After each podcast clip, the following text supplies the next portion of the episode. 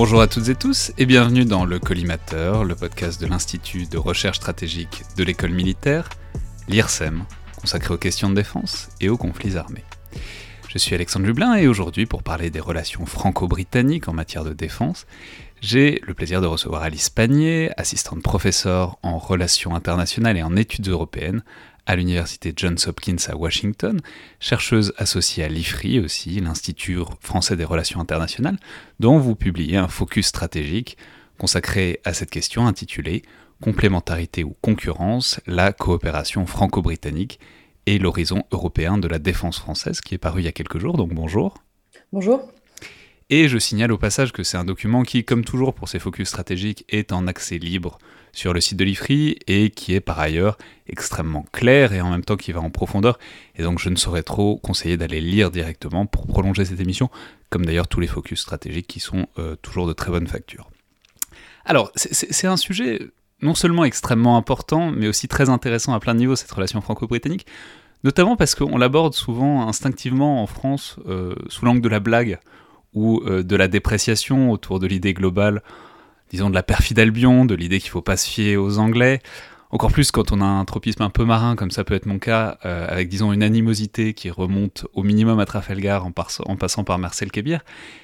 Et en même temps, il faut dire euh, tout de suite qu'au-delà de cette analyse, disons, géostratégique de comptoir, qui est souvent ponctuée de citations un peu douteuses de De Gaulle ou de Churchill, et qui fait au fond partie un peu du folklore, faut le dire, il y a aussi une réalité qui est assez têtue, qui est que ce sont deux très grandes puissances militaires, deux membres permanents euh, du Conseil de sécurité de l'ONU, deux membres de l'OTAN, les deux seules puissances nucléaires européennes, même si euh, évidemment j'imagine bien qu'on peut discuter à l'infini de savoir dans quelle mesure euh, le Royaume-Uni est une puissance européenne, mais essayons de simplifier. Deux pays donc qui sont globalement de même rang et de puissance militaire à peu près comparables, et qui sont d'accord, sinon surtout, du moins sur l'immense majorité des sujets stratégiques et diplomatiques dans le monde. Et tout ça, c'est pas nouveau du tout, et pourtant ce sont deux pays dont la coopération militaire n'est que très récente, puisque le premier partenariat formel, c'est par les traités de Lancaster House de 2010, qui sont évidemment centraux et dont on va euh, évidemment largement reparler. Donc, pour entrer, disons, dans le sujet par l'angle historique, ma première question serait simplement pourquoi ces deux pays, qui sont globalement alignés depuis la Seconde Guerre mondiale et même avant, qui sont par exemple intervenus militairement à Suez en 1956 ensemble, contre la nationalisation du canal, même si c'est pas forcément le plus grand succès stratégique de l'histoire française. Pourquoi euh, donc est-ce que la coopération militaire bilatérale est, disons, une relative innovation entre ces deux pays? Alors, merci beaucoup de me donner l'occasion de, m'exprimer sur ce sujet euh, sur lequel j'ai travaillé au cours des euh, pratiquement dix dernières années.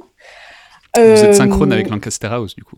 Tout à fait. C'est en fait, voilà, c'est exactement Lancaster House étant en fait la cause de mon intérêt pour le sujet, euh, puisqu'il s'agissait euh, d'une euh, d'une avancée assez assez concrète et, et, très ambitieuse en fait dans la relation franco-britannique et plus généralement sur la coopération de défense en Europe, puisque dans les années avant Lancaster, on parlait beaucoup de politique par l'Union européenne et, et ça c'était en dehors de l'Union européenne, donc c'était intéressant. Mais en revanche, vous avez vous avez suggéré que la coopération franco-britannique était récente. Euh, ce qui n'est pas vraiment le cas, puisqu'en fait, euh, on, elle, remonte aux années 60 pour quand on, quand on s'intéresse aux questions d'armement, au programme d'armement conjoint, qui, qui remonte euh, aux années 60 avec le, le, le Puma, le Jaguar, ou, des programmes notamment voilà, d'avions ou d'hélicoptères ou dans le domaine des missiles, par exemple. Et, euh, et, sur le plan euh, politico-diplomatique des alliances militaires, ça remonte à 1904. Donc en fait, c'est la plus vieille alliance militaire euh, de la France en Europe. Et, et, et, la France et le Royaume-Uni ont toujours été du même côté dans, les, dans les guerres depuis le, début du XXe siècle. Et, et pour autant, on est, malgré toutes les, similitudes stratégiques, ou peut-être en raison de toutes les similitudes stratégiques entre euh, la France et le Royaume-Uni, on a cette espèce de relation paradoxale qui est euh, euh, dont on se rit, comme vous l'avez suggéré, ou alors dont on se méfie. Et tout mon travail a été d'aller chercher au cœur de la réalité de cette relation bilatérale en, prêtant le moins d'attention possible aux commentaires autour de la relation, en m'intéressant vraiment à ce que cette relation, de quoi elle est faite et, euh, comment elle se matérialise concrètement, et, principalement au cours des, dix dernières années. Et quand on fait ça, on a une image de la relation qui, est un petit peu différente, où on identifie des tas de difficultés, et certaines de ces difficultés tiennent au fait justement que les, le Royaume-Uni et la France, on pourrait y revenir, sont tellement similaires qu'ils ont tendance à être en compétition l'un avec l'autre fréquemment. Euh, et, et, en même temps, on a euh, toutes les logiques, tous les facteurs pour euh, encourager une relation bilatérale qui sont présents dans, le cas franco-britannique, que ce soit la proximité stratégique des deux, pays, la, convergence de, de, leurs intérêts, la, les caractéristiques communes de leurs forces armées, etc. Mais alors c'est là que c'est intéressant. alors effectivement, c'est une coopération qui est ancienne, mais qui globalement, ce qui est intéressant dans Lancaster House, c'est que c'est des, des accords, alors on va en reparler euh, évidemment très rapidement, mais ce sont des accords bilatéraux entre la France et l'Angleterre. Et traditionnellement, évidemment, la coopération n'est pas nouvelle, mais elle est plutôt inscrite dans des ensembles plus larges, c'est-à-dire notamment l'OTAN, euh, évidemment, qui est, la, réalité de la deuxième moitié du XXe siècle, qui est aussi euh, l'Union européenne dans une certaine mesure, même si c'est un problème dont on va reparler. Donc, il y a souvent cette idée que, euh, voilà, que le Royaume-Uni est très dépendant des États-Unis plus que la France et que c'est, euh, disons, un facteur limitant de toutes les coopérations militaires et notamment de cette coopération militaire assez évidente du fait de la similarité euh, entre l'Angleterre et la France. Donc en fait, toute la difficulté de la relation franco-britannique, c'est que malgré l'ensemble de, caractéristiques conjointes et de convergence stratégique assez fortes entre les deux pays, il y a une pierre d'achoppement principale qui est celle des orientations diplomatiques des, deux pays, avec euh, Londres qui s'est tourné très tôt euh, pour de multiples raisons vers, euh, vers Washington. Concrètement, à partir de, des expériences des années 90, on a un rapprochement quand même assez concret, assez clair entre les forces militaires britanniques et les forces armées européennes en général, et notamment françaises. Euh, dans les guerres de, pendant les guerres de Bosnie, on a une très grande proximité euh, opérationnelle en fait entre, entre les forces françaises et les forces euh, britanniques.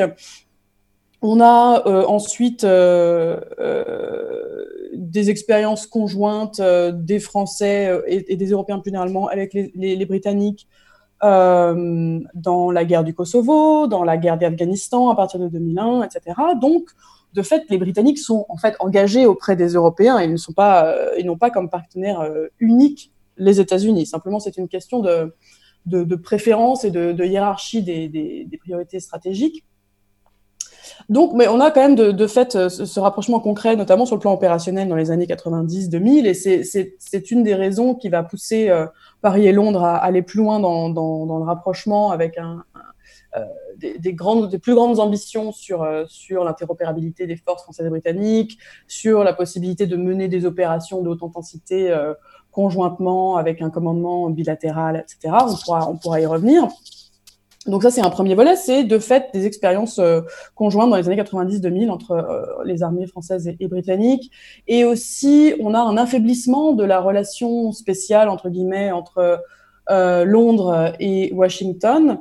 Euh, notamment à partir du début de la présidence euh, Obama. Barack Obama est un petit peu moins intéressé euh, déjà par l'Europe que, que les présidents jusqu'à lui, y compris George W. Bush, puisque c'est évidemment Obama qui, qui, commence à mobiliser cette idée de, de, de pivot vers, vers l'Asie. Donc, il est généralement moins intéressé vers l'Europe et moins intéressé aussi euh, par cette relation euh, entre guillemets spéciale entre, entre Paris et Londres. Donc, on a quand même un sentiment à Londres euh, d'avoir beaucoup investi dans la relation spéciale avec Washington, notamment dans les guerres d'Afghanistan, mais surtout d'Irak, qui ont coûté très cher euh, au Royaume-Uni à la fois sur le plan budgétaire et en termes de pertes d'hommes sur le terrain.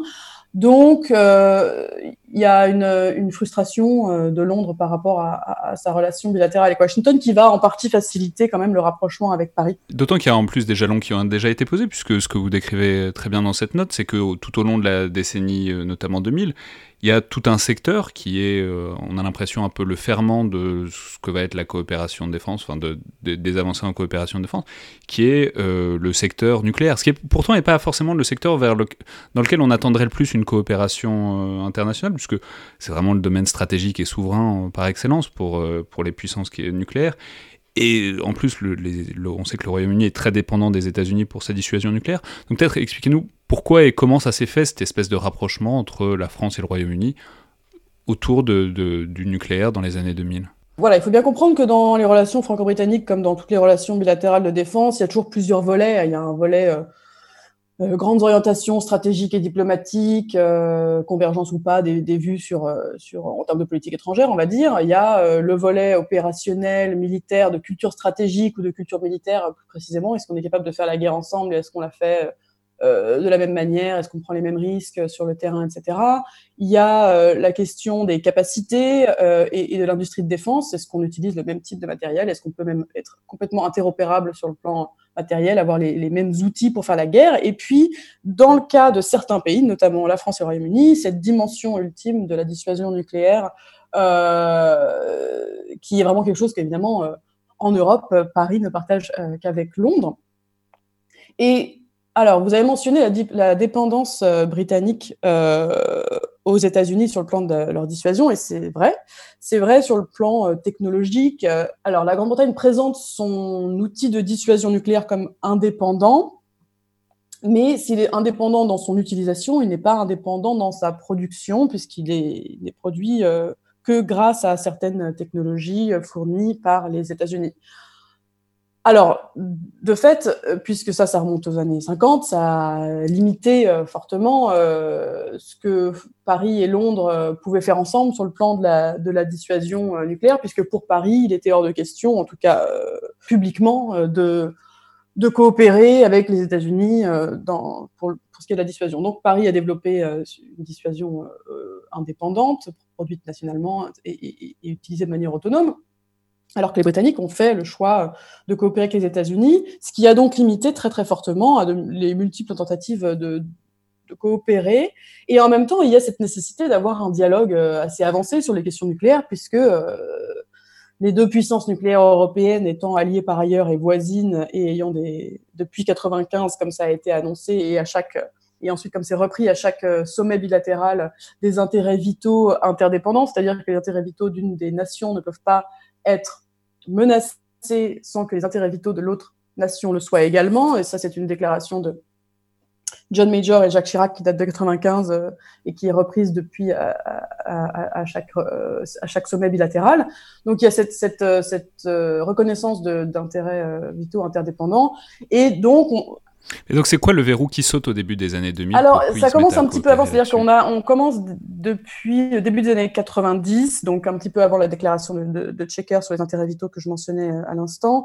En 92, on établit une euh, commission euh, euh, mixte franco-britannique sur euh, le nucléaire, qui est une espèce de dialogue bilatéral euh, entre les, les, les représentants des, des, deux États pour essayer de faire converger un petit peu leur vision de la dissuasion euh, euh, et échanger sur des sujets qui restent euh, pour la plupart secrets et qui, qui dont, dont, la portée est limitée en fait par le, par le fait que, la, encore une fois, le, la dissuasion britannique n'est pas complètement autonome des États-Unis, donc ils peuvent il, y a il y a des limites sur ce qu'ils peuvent partager, on va dire, avec d'autres pays, y compris avec la France.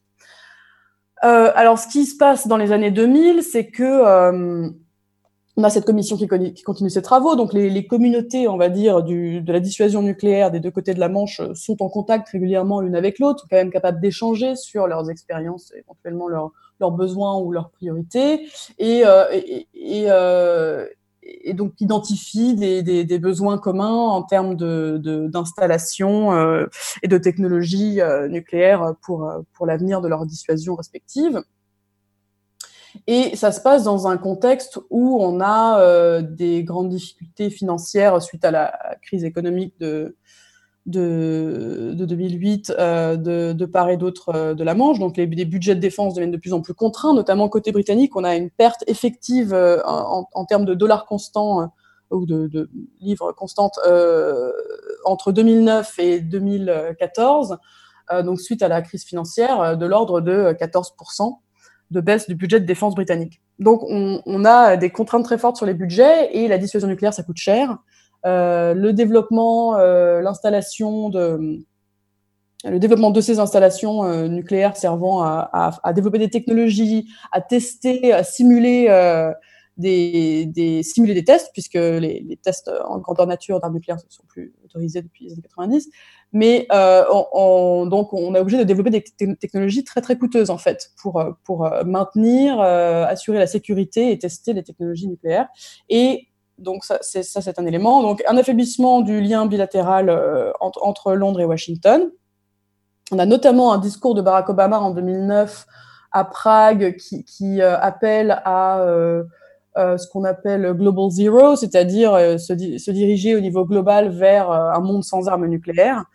Et, et on a des débats côté britannique avec le Labour, donc les travaillistes, et les libéraux démocrates qui appellent à une, une, révision de la politique de dissuasion britannique pour faire baisser les coûts, quitte potentiellement à abandonner la dissuasion permanente, permanente à la mer, ce genre de, ce genre de choses qui mettent un peu la puce à l'oreille à Paris et dans la communauté nucléaire et stratégique à Londres aussi, sur comment faire en sorte de maintenir euh, un outil de dissuasion euh, au XXIe siècle avec les contraintes budgétaires, avec euh, les, débats sur le maintien au nom de la dissuasion. Et ça permet quand même, ça combiné avec des avec ce qui, ce qui existait déjà de coopération bilatérale dans le cadre de la Commission, euh, à, rapprocher les deux pays. Et à partir de 2008, les deux pays.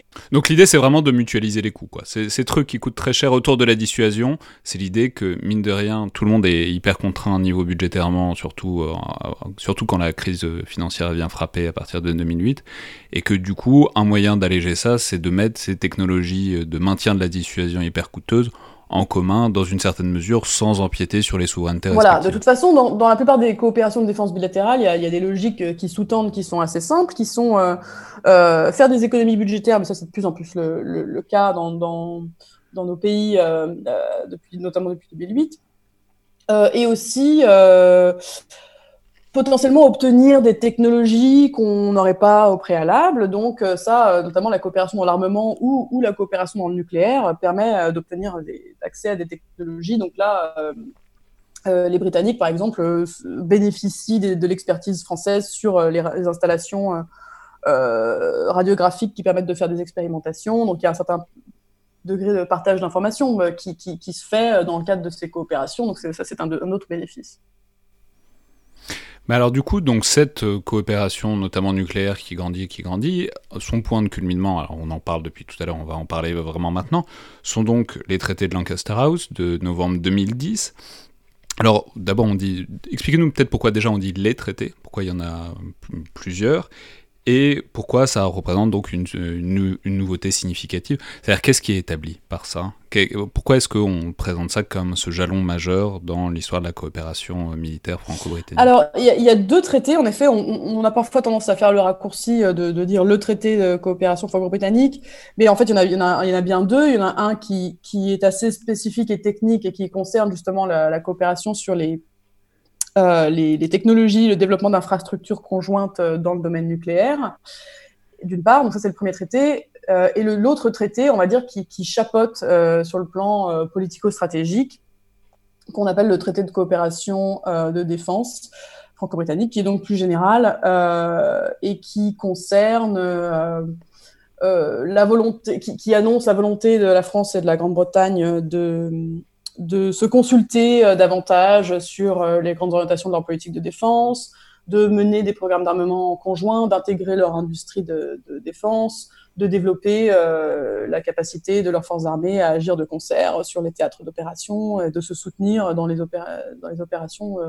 que les deux pays vont mener. Donc ça, c'est les principaux objectifs qui sont assez généraux, assez larges. c'est quand même alors, il y, a plusieurs choses qui, sont notables dans ces traités. C'est la première chose, c'est que c'est les premiers traités bilatéraux euh, de la France et du Royaume-Uni qui, qu'on va dire, qui, institutionnalisent leurs relations de défense. Euh, et cette façon de faire est pas sans évoquer euh, la relation franco-allemande qui est institutionnalisée depuis 63 avec les traités de l'Élysée. Et donc, du coup, on a 63 franco-allemands, 2010 franco-britanniques. Donc, on voit quand même entre temps, il y a toute une longue période qui s'est écoulée.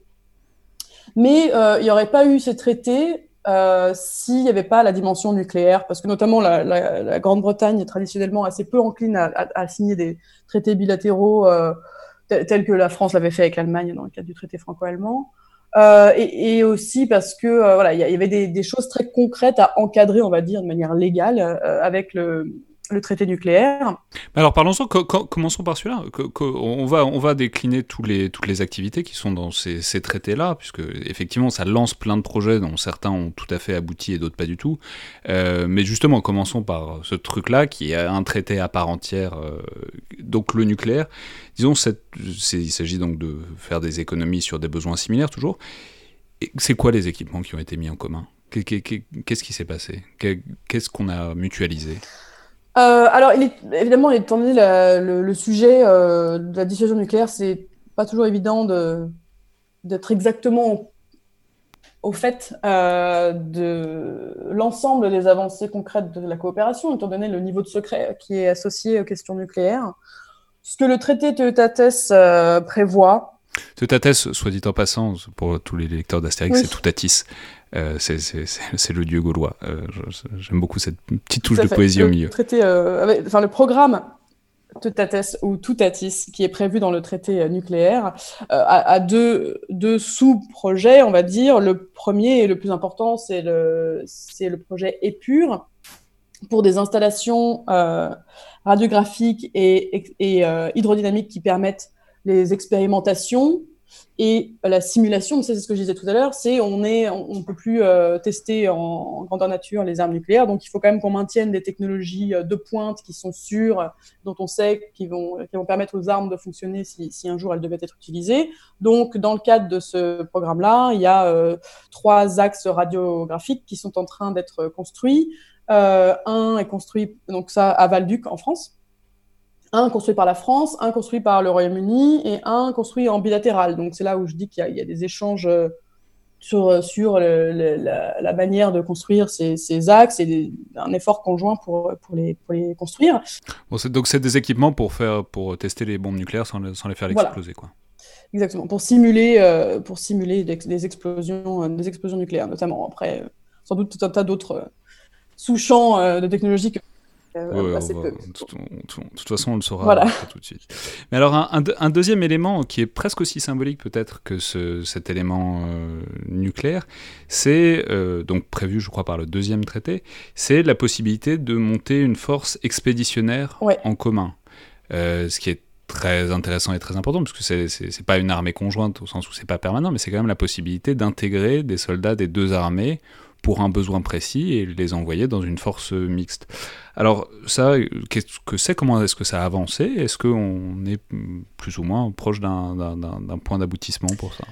Alors, la, donc la force expéditionnaire conjointe, qu'on appelle dans son acronyme, euh, en utilisant son acronyme britannique, en fait, la CJEF, euh, est en développement depuis 2011 et elle envisage euh, de permettre aux Français et aux Britanniques de d'intervenir conjointement euh, euh, euh, avec un préavis très court pour des opérations de haute intensité, donc pour des opérations d'entrée en premier, c'est-à-dire d'entrer sur des, théâtres avant de pouvoir éventuellement passer le flambeau à une coalition, à l'OTAN, à l'UE, etc. Donc c'est vraiment une force pour les opérations, on va dire, en haut du spectre, qui inclut des éléments terrestres, maritimes, aérien et aussi des forces spéciales. Donc on a ces quatre éléments. Mais ça, c'est ça, c'est hyper intéressant comme signe euh, de, faire une force conjointe franco-britannique. Quand on se rappelle que les deux sont dans l'OTAN, qu'ils ont ils ont coopéré sans problème pour euh, intervenir en Afghanistan en 2001. L'idée de faire un corps expéditionnaire franco-britannique, ça implique que donc on pourrait être projeté sur des théâtres des conflits où les Américains veulent pas intervenir, ce qui est intéressant dans ce que ça signifie la relation, disons, anglo-américaine, et où par ailleurs euh, l'Union européenne ne veut pas intervenir non plus, même si là, euh, de toute façon, les corps expéditionnaires sont, sont, pas forcément aussi établis que ceux de l'OTAN. Alors voilà, c'est vrai que ce type de force pourrait être euh, déployé. En fait, l'idée, c'est en effet de déployer dans des contextes où la France et le Royaume-Uni seraient les premiers et les seuls à intervenir. La question de savoir comment ça s'articule avec les États-Unis, avec l'OTAN, avec l'Union européenne, ou avec d'autres partenaires individuels européens, est une question qui n'a pas vraiment été réglée, en fait, euh, dans, toutes les années de travaux de la CIGEF depuis, depuis 2011, puisque c'est une question un peu plus politique. Donc, en fait, la CIGEF, finalement, est devenue à ce stade un projet plus euh, euh, militaire, opérationnel, pratique pour rapprocher les armées. Et c'est vrai que la dimension politique de cette force, je pense, euh, a été un petit peu disparu parce que c'est compliqué, je pense, d'envisager des scénarios concrets dans lesquels, euh, en tout cas à l'heure actuelle, enfin peut-être que justement ça, a gagné en en pertinence, on va dire, euh, euh, depuis, depuis ces dernières années, c'est-à-dire à la fois le Brexit, donc le Royaume-Uni n'est plus dans l'Union européenne d'une part, d'autre part, l'OTAN est en crise existentielle, selon en tout cas le, président français et aussi le président américain. Donc on est peut-être plus proche aujourd'hui d'un type de cas où ni les États-Unis, ni l'Union européenne, ni l'OTAN ne seraient prêts à intervenir sur un théâtre donné. Mais Toujours est-il que donc le, projet de, de, force expéditionnaire conjointe est plutôt devenu un projet euh, pour les militaires, pour qu'ils se rapprochent euh, plus, plus, concrètement, pour qu'ils puissent être déployés ensemble, mais la dimension politique est, est, un petit peu passée, on va dire, sous le tapis. Ouais, mais c'est ce que j'allais dire, c'est là où aussi où c'est très intéressant, c'est que c'est une, une, coopération qui se fait vraiment à travers les hommes, du coup, parce que pour faire, pour envisager un corps expéditionnaire commun, en fait, ça implique de s'entraîner tout le temps, ça implique d'intégrer des officiers, mais bon, c'est un truc enfin, qu'on sait, quoi. Dans la marine française, il y a tout le temps des officiers britanniques un peu partout. L'inverse est, vrai aussi. Donc c'est aussi intéressant, cette dimension de la coopération de défense, c'est-à-dire au-delà des grands projets, au-delà de l'équipement, dont on reparlera, au-delà des grands trucs structurels, c'est aussi l'idée qu'il peut y avoir une coopération qui se fait par le bas et qui se fait par les hommes, quoi, en, faisant en sorte qu'ils apprennent à se connaître et à bosser ensemble, quoi. Oui, alors ça, c'est justement très important si on repense au début de notre conversation, qui est où, euh, on a soit... Euh, euh, le doute, soit euh, euh, le rire qui vient quand on évoque la relation franco-britannique. Donc en fait, le fait de de forcer des, dizaines et des dizaines d'officiers soit à être en échange au Royaume-Uni ou en France ou à s'entraîner en, ensemble régulièrement ou à développer des doctrines communes, même des méthodes de travail communes qui sont des méthodes aussi, enfin, qui, ça, ça, ça, revient parfois à des choses aussi pratiques et concrètes que la façon de structurer un document de travail euh, conjoint, etc., ou la façon de gérer une réunion. Et en fait, c'est vrai que c'est des choses aussi banales que ça qui sont nécessaires parce que euh, rapprocher les cultures stratégiques et les cultures militaires, ça passe aussi par ça. Parce que ça, ça permet de, créer des liens entre les individus et de faire en sorte que, euh, au moment où la France et la Grande-Bretagne devront, par décision politique, être déployés, les, les militaires sauront sauront travailler ensemble. Et par exemple, si on... Et par, et par ailleurs, les officiers d'aujourd'hui sont aussi les étoilés de demain, euh, d'une certaine mesure. Donc, enfin, je veux dire, c'est aussi, aussi quelque chose qui inscrit ça sur le long terme, euh, mhm. rapprocher ce truc-là et faire en sorte que les officiers passent pas leur temps à, à penser les blagues qu'ils font sur les Britanniques et vice-versa. C'est aussi important sur le long terme. Oui, en fait, je pense que de toute façon, les, les, officiers peuvent à la fois euh, blaguer et, et, pour autant travailler très bien ensemble. Et dans le cas franco-britannique, je pense que la euh, on, m'a souvent dit en entretien, euh, il y a une saine concurrence, euh, ça nous pousse à donner le meilleur de nous-mêmes aussi, etc. Ce genre de ce genre de choses, puisque chaque armée veut se présenter sous son meilleur jour face à l'armée partenaire slash concurrente. Mais par exemple, si on prend des exemples très concrets, au début des opérations en Libye, on a des, officiers français et britanniques qui avaient travaillé ensemble à la préparation d'un exercice entre les, les armées de l'air des deux pays. Cet exercice devait se dérouler de, début 2011. Il a été finalement annulé puisque les opérations réelles euh, au-dessus de la Libye ont, commencé à ce moment-là.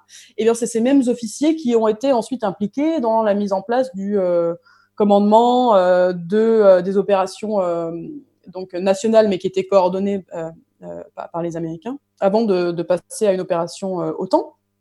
Et donc, typiquement, voilà, j'ai des témoignages d'officiers qui disent grâce au travail qu'on avait fait juste avant, eh ben, on savait euh, vers qui se tourner, etc. Et, bon, ça ne veut pas dire qu'il n'y a pas eu de, de, de, de, problème. Par exemple, on, parlait tout à l'heure des États-Unis et de comment ça se traduit très concrètement le lien entre Paris et, entre Londres et, Washington. Si on pense au début des opérations en, Libye, euh, les Français ont cherché à, à planifier les opérations euh, en Libye avec Londres en bilatéral, puisque au début Washington n'était pas intéressé à participer mais le réflexe, euh, euh, en tout cas l'OTAN n'était pas appelé à, à, à, à gérer l'opération au début, et le réflexe euh, des Britanniques a été de se tourner vers Washington pour planifier une opération en commun, et donc les Français se sont retrouvés un peu euh, au pied du mur euh, face à des plans de des, des, plans opérationnels qui avaient déjà été designés par par Londres et Washington sans sans consulter Paris. Donc il y a quand même des tout, tout n'est pas simple. Et il y a, des, exemples très concrets de comment la, relation entre les, Britanniques et les Américains se, joue, mais de la même manière que dans d'autres contextes, la relation entre Paris et Berlin va aussi euh, venir s'immiscer en fait euh, entre Paris et Londres et, euh, compliquer des projets ou même faire annuler des projets. Pas parce que you are was really beautiful in the middle of the fool. Don't let me misunderstood. Don't let me no I would. My loving, my marshmallow. You are Mel and I are Beau. You give me all what you have. I say thank you. You are bien brave. It is not because you are I love you.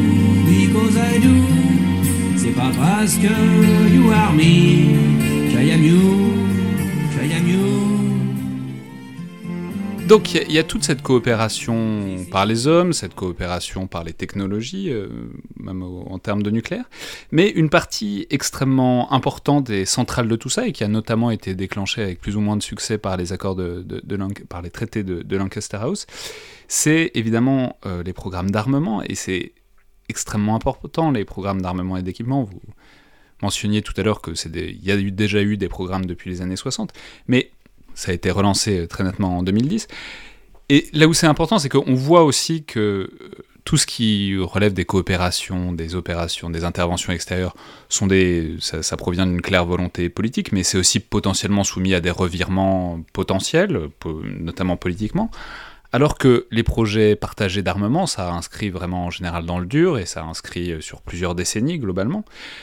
Et il y a plein de projets d'armement de ce point de vue-là qui ont été démarrés euh, au début de la décennie 2010. Alors on va peut-être commencer euh, sur une note positive par ce qui va bien, c'est-à-dire le principal succès de, ce développement de programmes d'armement, c'est le développement de missiles anti-navires au sein d'un groupe industriel franco-britannique et d'ailleurs aussi italien qui est MBDA. Voilà, alors c'est ce qu'on constate, et c'est pas euh, typiquement euh, franco-britannique, hein, c'est assez euh, commun à toutes les relations de défense bilatérales, c'est l'armement, c'est vraiment le sujet le plus difficile sur lequel deux pays peuvent coopérer si les deux pays possèdent une industrie, une industrie de défense, parce qu'en fait c'est assez facile de coopérer avec un pays qui n'a pas d'industrie quand on en a une, même si ça, ça, présente tout un tas de difficultés aussi en termes de de contrepartie éventuelle, de transfert de technologies qui, sont, qui seraient nécessaires, etc. Mais dans le cadre, euh, par exemple, de la France euh, et du Royaume-Uni, et comme c'est le cas aussi entre la France et l'Allemagne, on est face à des nations qui possèdent des industries de défense nationales assez euh, significatives. Donc ça, ça présente un fort intérêt de coopérer avec ces pays-là, euh, notamment euh, quand les industries sont, sont, quasiment intégrées. Je vais revenir euh, au, cas MBDA dans un instant. Mais ça crée aussi des difficultés puisque chaque État cherche à préserver aussi son, son industrie nationale, euh, puisque derrière, il y a des emplois, des technologies, euh, etc., qui, sont associés au fait de posséder une industrie de défense. Donc on verra que dans certains dossiers, euh, c'est vraiment euh, difficile de, de, faire converger euh, les, intérêts de, de, part et d'autre autour de programmes d'armement. Dans certains secteurs, l'industrie euh, pousse un petit peu les États à s'intégrer davantage. Et en fait, si, si on a une, une, base industrielle intégrée, c'est beaucoup plus facile ensuite de faire travailler les États ensemble autour de programmes d'armement spécifiques. Et donc, dans le cadre des, des missiles, donc on a eu euh, des, des, fusions en fait de différents groupes industriels nationaux, euh, principalement britanniques et français, mais aussi euh, italiens et allemands, qui sont, qui, qui sont devenus le groupe MBDA. Et parmi ce groupe MBDA, les branches françaises et britanniques du groupe sont les plus importantes sur le plan en termes de, main-d'œuvre, de technologie et de, revenus. Donc, ça, c'est, le cadre qui existe sur le plan industriel dans, le cas des missiles. Et ensuite, ce qui se passe, c'est que, pour, revenir aussi sur un peu sur les, les raisons de, dans Lancaster, quand on pense à certaines technologies type missile, c'est des, euh, c'est des biens euh, qui ne sont pas des biens à double usage, qui sont qui, qui n'ont pas vraiment vocation à, à, à, à permettre euh, des, des, ventes, des, des, des, bénéfices dans le secteur civil. Hein. Donc la plupart. Vous voulez dire que je peux pas acheter un missile anti-navire moi-même? Non, ça va être compliqué. Donc les clients euh, dans le secteur des missiles sont uniquement les États. Donc, si vous avez des, des, un secteur type les missiles et vos seuls clients sont les États et les États sont face à des contraintes budgétaires qui vont peut-être limiter le nombre de contrats qui vont pouvoir passer, le montant des contrats qui vont pouvoir passer avec vous, bah, vous êtes face à une difficulté et donc l'intégration industrielle devient plus que nécessaire. Et donc, dans le cas du rapprochement franco-britannique, on a même en parallèle, on va dire, des discussions euh, sur euh, le nucléaire. On a les discussions sur une plus grande intégration du groupe MBDA avec une, quasi, euh, avec une, voilà, une intégration quand même beaucoup plus poussée des, branches françaises et britanniques de, du groupe. Et pour faire ça, donc, l'idée, c'est de créer des, pôles de technologie, des centres d'excellence qui, sont gérés conjointement par les Français et les Britanniques avec des technologies qui, du coup, vont être abandonnés euh, d'une partie à côté de la frontière et pour être euh, euh, pour être concentrés, se trouver voilà, concentrés dans un des dans un des deux pays, donc créer vraiment une très forte interdépendance industrielle entre entre les deux pays. Et donc ça, ça a été mis en œuvre, ça a été, on va dire, lancé officiellement avec les traités de Lancaster en 2010, donc le projet One Complex Weapon, donc une, une filière missile franco-britannique.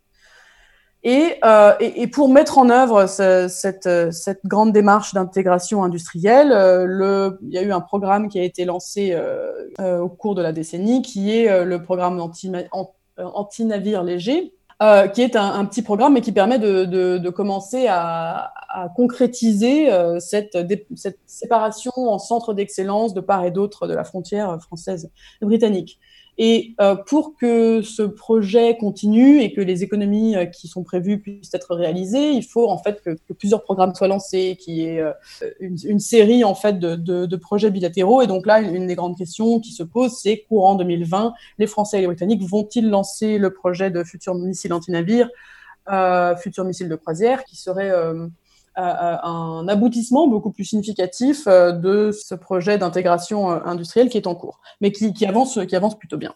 Donc ça, c'est celui qui avance plutôt bien, et sur un secteur qui, euh, on va le préciser, par ailleurs tout sauf secondaire, les missiles anti-navires, c'est pas que c'est l'avenir, c'est déjà le présent, puisque on parle beaucoup du, game changer stratégique qui est la capacité d'avoir des missiles anti-porte-avions, euh, puisque ça, la filière missile devient quelque chose de complètement central, même si elle l'est déjà depuis un moment, euh, dans, la stratégie navale.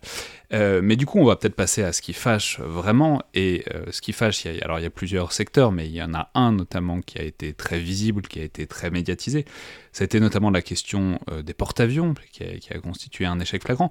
Alors, il avait été prévu au moment euh, de Lancaster House de pouvoir avoir des euh, groupes aéronavals intégrés.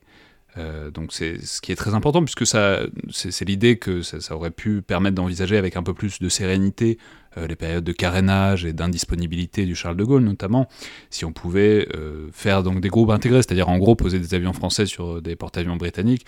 Donc voilà, quand, Charles de Gaulle euh, pouvait pas être quelque part, au moins on pouvait envoyer des rafales sur, sur les avions britanniques. Le donc le problème c'est que faire ce truc-là, qu'on appelle du cross-decking, ça implique donc de poser des rafales sur les porte-avions britanniques et aussi accessoirement de poser quoi que ce soit qu'ils auraient, mais bon, globalement des F-35 sur, sur le Charles de Gaulle. Mais donc, ça impliquait ce léger détail qui était d'avoir des catapultes sur les porte-avions britanniques, puisqu'il faut des catapultes pour les rafales, puisqu'ils ne peuvent pas décoller verticalement. Et évidemment, c'est ça qui a raté euh, dans la dernière ligne droite.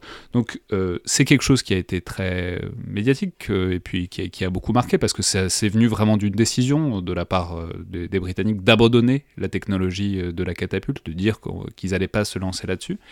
Mais au-delà de cet affichage, quoi, de ce, truc qui a été assez marquant.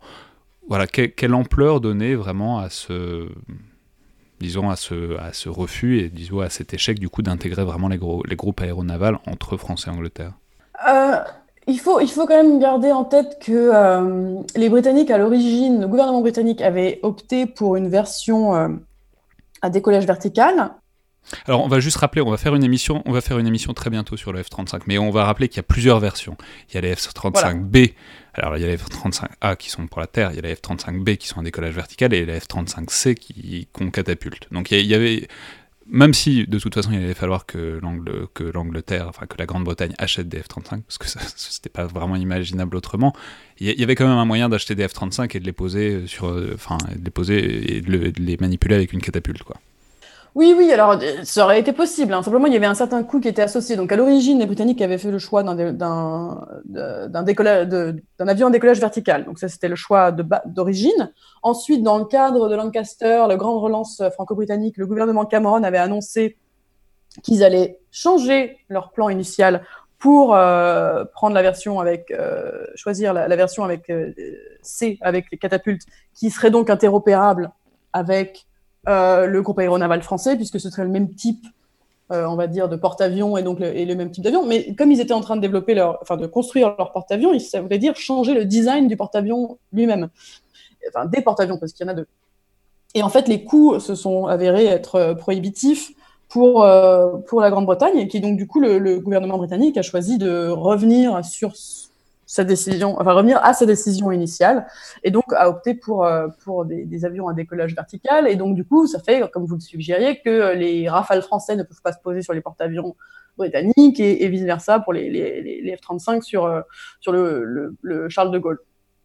notons par ailleurs que les Britanniques n'avaient pas de porte-avions et, pour l'instant ils sont en, mise en, en, cours de mise en service. Donc ça fait plusieurs années que les Britanniques n'avaient pas de porte-avions, uniquement des porte-hélicoptères. Euh, et, donc, euh, en fait, de toute façon, euh, l'étendue de la coopération autour des groupes aéronavals était de fait un peu limitée ces dernières années. Mais donc, clairement, ça, limite l'ambition de ce qui va pouvoir enfin, l'ambition de ce qui peut être envisagé en termes de coopération entre les marines des deux pays. Après, ce, qui, ce, qui, se fait, du coup, c'est des, des, des, navires côte à côte. Donc, on peut avoir des frégates britanniques qui vont accompagner le porte-avions français et vice-versa. Et on peut avoir, des, on peut avoir une coopération entre les groupes, entre les porte-hélicoptères plutôt que les porte-avions. Enfin, on peut quand même coopérer sur d'autres choses et on peut avoir du personnel d'un pays ou de l'autre sur les sur les navires. Donc, il y euh, c'est sûr que ça a été quand même un, un choc, enfin le, le, revirement et ça a créé euh, de la, beaucoup de frustration euh, côté français. Mais en fait, c'est comment dire, c'était peut-être une ambition ouais, un peu démesurée voilà, un peu démesuré. Ouais, d'autant qu'on va signaler que les catapultes, par ailleurs, enfin bon, ce serait tout un sujet, ce serait tout un podcast, mais s'il faut, si, faut, faut, faire des catapultes aujourd'hui, c'est des catapultes électromagnétiques, et les catapultes électromagnétiques, c'est une technologie qui marche pas tellement encore, que même les Américains maîtrisent à peine. Donc bref, ça, ça aurait posé de toute façon plein de problèmes euh, à différents niveaux. Mais alors, un deuxième point d'achoppement, peut-être encore plus spectaculaire euh, que, le premier, c'est euh, aussi ce qui se profile à l'horizon en termes d'aviation, puisqu'il faut rappeler que les deux pays devaient coopérer sur euh, des projets, disons, aériens, à la fois de drones et d'avions pilotés, enfin, disons dans le cadre du SCAF, le système de combat aérien futur, mais qui de toute façon c'est un mixte qui doit comprendre à la fois des avions avec pilote et des drones. Et là, euh, c'est une coopération qui, disons, euh, n'a pas été optimale. Alors, de toute façon, les Anglais allaient acheter des F-35, donc ça, ça, les place seulement une génération derrière ce que sera, espérons, le SCAF. Mais euh, quand même, il y a eu un achoppement et il y a eu un retrait assez net des Britanniques de tout ce projet-là, qui est destiné par ailleurs à être un projet intégré européen. Oui, alors il y a très compliqué le dossier de, le, dossier de l'aéronautique et, notamment des drones, enfin des, avions non pilotés et aussi du futur de l'aviation de combat. Donc en fait, il y a, eu un ensemble d'échecs. Euh, il y a eu un, échec euh, sur les drones euh, mâles, donc les drones moyenne altitude, longue endurance. Les Britanniques et les Français avaient envisagé une, coopération déjà entre entre BAE et, Dassault, donc les mêmes qui, qui, ont été ensuite impliqués. Je reviendrai sur le, programme de, de l'aviation de de combat du futur. Euh, et, qui n'ont pas, euh, qui n'ont pas, ne sont pas parvenus à développer dans les délais une alternative euh, viable à des achats sur étagère. En fait, donc les deux pays, la France et le Royaume-Uni, ont fini par, par, acheter des, des, drones américains, en fait, Reaper, sur étagère. Donc, il y a eu déjà un échec sur le projet drone mal, mais ça c'est, on va dire que l'échec s'est fait de manière assez rapide puisque ça a été l'affaire de, de deux, trois ans entre le moment où on avait, les Français et les Britanniques avaient annoncé une coopération et cette coopération euh, n'a pas abouti. Ensuite, il y a eu euh, aussi sur les drones tactiques un autre échec, puisque là, c'était la France qui avait prévu, qui avait envisagé d'acquérir des drones tactiques euh, britanniques construits par Thales Watchkeeper pour, pour l'armée de terre. Et en fait, des drones tactiques, on, des drones, tactiques, on va dire, c'est des drones avec moins d'endurance qui sont sur des, sur des plus, petits, plus petites échelles. Quoi. Tout à fait. Et, et, en fait, après avoir euh, tester euh, les dix euh, drones fabriqués par les Britanniques, les Français s'en sont, sont, désintéressés. Il y a eu un moment l'idée que les Français pourraient acquérir les Watchkeepers et les Britanniques de leur côté acquéreraient des VBCI, donc il y aura une espèce de donnant-donnant entre des drones tactiques d'une part et des véhicules blindés pour les Britanniques d'autre part. Comme ça, chacun achète on va dire, de matériel de l'autre pays. En fait, ni l'un ni l'autre ne, s'est produit. Euh, la France a choisi euh, à, la place du, Watchkeeper un, programme de SAGEM. Euh, ça, c'était un autre, un deuxième échec. Et sur le dossier plus stratégique du futur de l'aviation de combat, donc le FCAS ou SCAF en fonction de la langue de l'acronyme, depuis 2011, euh, BAE, Dassault travaillant de concert pour essayer de faire converger. Alors, il y avait plusieurs choses, parce qu'il y avait des projets nationaux qui existaient déjà à la fois de, de, BAE d'une part, de Dassault d'autre part, qui avaient chacun leur programme national de recherche, euh, de développement de technologies sur le futur de l'aviation de combat. Et il y avait la question, en effet, de est-ce que ça va être déjà une un avion piloté, un avion sans ou un drone non piloté? Euh, ou un mix euh, des deux, enfin tout un tas de difficultés sur le besoin ou de, quoi il s'agit, qu'est-ce qu'on, qu'est-ce qu'on, de quoi on parle exactement quand on parle de futur de l'aviation de combat. Donc maintenant on parle de système de système avec un avion euh, piloté d'une part, entouré de, de dessins de, drones, euh, le tout communiquant, etc. Donc c'est quand même un projet énorme. Et, et donc il y a eu des difficultés pour pour réfléchir à des, besoins concrets, notamment sur en, raison du, besoin britannique qui est euh, plus long terme que le besoin français qui est, qui est assez court terme. Dans les années, on parlait des années 30, 2030. Euh, euh, donc c'est bientôt, c'est demain, c'est dans 10 ans, quoi. Euh, donc, voilà. Donc c'est des, des, difficultés et ensuite donc le coût associé à ce type de projet aussi. je parlais tout à l'heure des difficultés budgétaires des Britanniques. les Britanniques pour sans doute parce que leur besoin est plus faible parce que difficulté des, deux pays à partager euh, des informations exactement ou de s'aligner sur les besoins en termes de furtivité, etc. Voilà.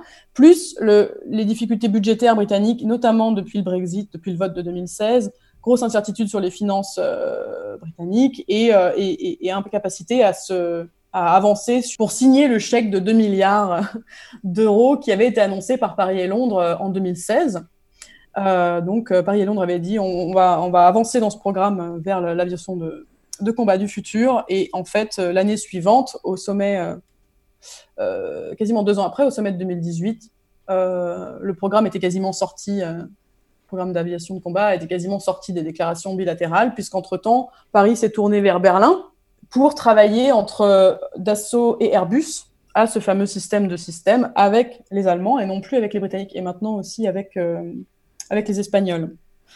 Euh, donc on revient finalement à ces, vieilles, euh, dans tout le domaine aéronautique, euh, ça a toujours été un petit peu la difficulté, avec qui travailler, travailler avec quelqu'un ou, pas, ou travailler seul si on peut. Si, je pense que si Dassault avait les moyens de développer un avion de combat du futur seul, il le ferait, plutôt que de le faire avec BAE ou, ou Airbus, parce que ça rend tout beaucoup plus compliqué sur le plan des arrangements en termes de de partage du travail, etc. D'autant qu'on peut ajouter qu'il y a un passif qui est qu'il y avait déjà des progrès, euh, des, programmes par le passé partagés, notamment en termes d'aviation, et que notamment je crois savoir que sur ce qui a donné le Rafale, ça s'est pas forcément très bien passé, et que euh, les Britanniques ont plus ou moins pensé que, euh, disons, il y avait un certain nombre de technologies intégrées au Rafale qui ont été euh, issues de cette coopération, et que du coup, euh, ça les a rendus peut-être un peu plus frileux pour continuer cette coopération technologique dans les projets SCAF. Oui, alors après, ce, problème, il se pose un peu des deux côtés, parce que voilà, on, a dit que le, les Français auraient utilisé la, coopération dans le cadre de, de l'Eurofighter pour ensuite construire leur Rafale en national, par exemple. Mais euh, bon, moi, j'ai pas de preuve de ça, je ne sais pas. Mais il y a ce genre de. non, mais cela dit, si c'est si quelque chose qui se pense à Londres, c'est important et c'est de fait, c'est ça a des conséquences concrètes sur ce qui peut se faire ou pas. Oui. Il y a des, des doutes sur la fiabilité de part et d'autre, hein, euh, et l'historique, comme, comme dans le cas des, des porte-avions, comme dans tous les autres tous les domaines de coopération, il y a l'historique, le passif est, est, extrêmement important dans la possibilité d'envisager des coopérations. Et, et, ça, se manifeste aussi dans, le cas présent, dans, le cadre de, futur de l'aviation de combat. Après, il reste encore à voir si, euh, comme euh, Français et Botanique continuent de travailler quand même sur euh, ce qu'on a, ce qui présente comme des briques de technologie, c'est-à-dire que euh, il y a quand même des domaines sur le futur de l'aviation de combat sur lesquels les deux pays collaborent encore. Est-ce qu'à terme, il y aurait une possibilité pour faire converger ce qui entre-temps est devenu un programme, un projet national ou en tout cas en coopération en partie avec, l'Italie de Tempest, donc le projet FCAS à la, à la britannique, et d'une part, et d'autre part, le projet franco-allemand euh, ou franco-germano-espagnol de qui porte exactement les mêmes acronymes. de toute façon, on espère tous qu'on va trouver des noms plus stylés que le SCAF très prochainement, parce qu'il y a un déficit de branding assez apparent sur les noms. Mais ça, ça, reflète aussi la réalité encore assez indéterminée, je pense, de, de, ces projets. Et, il n'est pas du tout exclu que le projet avec l'Allemagne tombe à l'eau aussi, parce que l'Allemagne a aussi du mal à, aligner euh, sur le plan financier. Mais alors justement, parlons-en, puisque en termes d'alliance militaire, l'autre pendant, presque le vase communicant, on, y fait référence un peu depuis tout à l'heure, mais donc ce, disons cet autre, euh, ce vase communicant de la, coopération franco-britannique, c'est euh, la coopération entre la France et l'Allemagne. Euh, sur le plan militaire. J'essaye désespérément de ne pas employer euh, l'expression alliance de revers, parce que ça fait très euh, fin du 19e siècle, mené vers, enfin, qui mène vers la Première Guerre mondiale. Mais c'est intéressant, l'Allemagne comme cas, parce que c'est un partenaire qui, qui a rien à voir en termes de dimension et de puissance militaire. Concrètement, s'il y, a un y a un problème dans le monde demain, c'est pas avec l'Allemagne qu'on va partir à la guerre. Enfin, si, si on part à la guerre avec l'Allemagne, ça, va mener nettement moins loin qu'avec la Grande-Bretagne, disons. Mm. Et en même temps, c'est un partenaire qui s'inscrit dans une dimension plus stable et plus structurelle au sein d'un projet européen, avec qui il y a des partenariats industriels et qui risque probablement moins de s'enfuir soudainement que, la Grande-Bretagne. Donc comment dire, où en est ce, cette espèce de mouvement de balancier français à la lumière à la fois des, des, projets avec l'Allemagne, mais aussi de, de, des évolutions britanniques et notamment du Brexit? Alors en effet. C'est un peu le jour et la nuit, euh, la relation avec Londres et la relation avec, euh, Berlin. Euh, et en fait, le titre du, focus stratégique, là, c'est complémentarité ou concurrence. Et en fait, pour l'interrogation, et cette notion de complémentarité ou de concurrence, c'est à la fois, à la base, je l'avais pensé, euh, est-ce que les relations franco-britanniques et franco-allemandes sont complémentaires ou concurrentes l'une de l'autre? Mais ça peut se jouer aussi pour décrire la relation elle-même. C'est-à-dire qu'en fait, finalement, on a une relation franco-britannique qui a plus tendance à être concurrente, ou en tout cas d'être présentée comme telle, alors que la relation franco-allemande est plutôt présentée comme une relation complémentaire avec euh, la France qui, est, euh, qui se veut une grande puissance, qui est interventionniste, etc. Une Allemagne qui est plutôt une, une, puissance de consensus en Europe et, euh, et, et, qui est moins encline à un usage de la force militaire, etc. Donc on a une plus grande complémentarité, en tout cas sur, les, sur le plan des cultures stratégiques entre, entre Paris et Berlin, ce qui ne veut pas dire qu'il n'y a pas une concurrence, notamment sur le plan euh, industriel, comme dans toute puissance industrielle entre, entre, entre la France et l'Allemagne.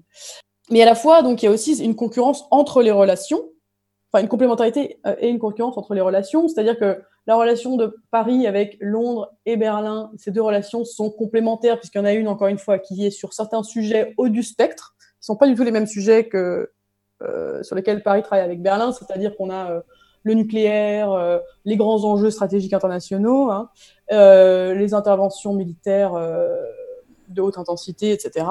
C'est sûr que c'est pas du tout les mêmes sujets sur lesquels Paris travaille normalement avec Berlin, qui sont plutôt voilà des projets, c'est des questions autour de l'intégration européenne et aussi de l'intégration industrielle autour d'Airbus et de, euh, de rapprochement des cultures stratégiques. Euh. Donc on a, enfin, on a, on a des fonctions, on va dire, ou des sujets des, des deux, euh, des deux relations qui sont un, peu différentes. Après, Paris essaye de travailler avec Berlin de plus en plus sur des sujets justement stratégiques. L'annonce récente du président Macron sur un dialogue avec les partenaires européens autour de la dissuasion nucléaire, ça se dirige notamment vers Berlin. Euh, on parlait à l'instant du futur de l'aviation de combat, c'est avec Berlin que Paris travaille actuellement. Et donc, évidemment, si c'est des avions de combat qui vont ensuite servir à, euh, qui vont ensuite être amenés à transporter les missiles servant à la dissuasion nucléaire française, il va falloir aborder des, sujets euh, très sensibles dans le développement de cette euh, capacité hein, de l'aviation de combat. Donc il y, a, aussi, il va, y avoir, une émission de ces sujets très stratégiques euh, dans la relation avec Berlin.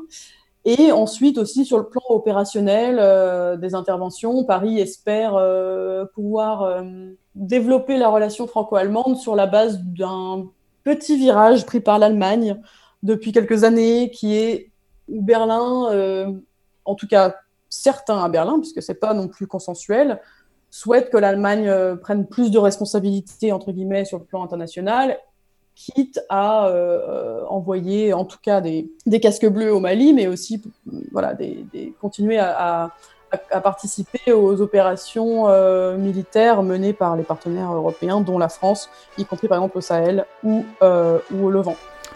Très bien, bah, on va donc voir comment ça évolue euh, sur ce sujet qui est vraiment extrêmement mouvant puisque c'est un peu la question qui se repose à chaque fois qu'il y a des nouvelles annonces, notamment en termes d'achat d'équipement. Merci beaucoup, Espagné. Merci. C'était donc le Collimateur, le podcast de l'IRSEM, l'Institut de recherche stratégique de l'école militaire. Je vous rappelle que toutes vos suggestions et remarques sont les bienvenues, vous pouvez nous les envoyer par mail ou sur les réseaux sociaux de l'IRSEM. Et n'oubliez pas, abonnez-vous, notez et commentez le podcast, notamment sur iTunes, euh, ça, ça nous aide à savoir ce que vous en pensez et ça aide à le faire connaître. Merci à toutes et tous et à la prochaine fois.